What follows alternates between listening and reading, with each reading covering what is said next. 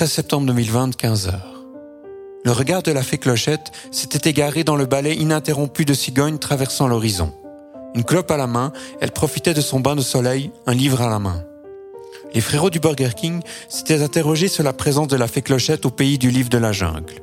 Si j'endossais sans problème le rôle de Bagheera, Trois Fromages m'expliqua qu'elle ne pouvait être Mowgli vu que les filles ne seraient pas faites comme nous au-dessous du pagne. Tout cela me semblait étrange, mais j'acquiesçais à leur demande. Au début, j'avais pensé à la princesse de l'âge des glaces vivant avec les sept nains dans l'auberge des trois ours, mais on m'avait déconseillé, beaucoup trop lisse et trop superficielle.